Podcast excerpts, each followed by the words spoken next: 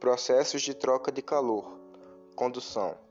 A condução acontece graças ao aumento no grau de agitação das moléculas ao entrarem em contato com algo de temperatura elevada, levando assim essa temperatura a todo o objeto.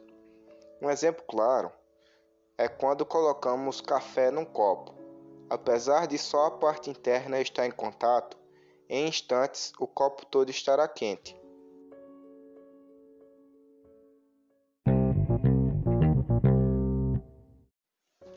A troca de calor por convecção. A convecção é um processo que envolve a densidade do material, onde o calor aquece primeiramente a parte que está em contato com o recipiente. A parte de baixo fica menos densa e sobe, e a parte que está em cima desce para entrar em contato com o recipiente. Utilizamos essa forma de troca de calor sempre que vamos ferver a água para o uso.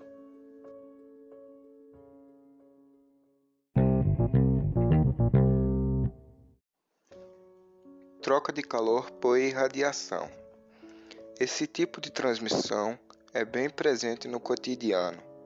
Ocorre muito pelo Sol, que emite os raios ultravioletas, por uma lâmpada, que transforma a energia elétrica em energia térmica e luminosa, por uma fogueira e por muitas outras maneiras.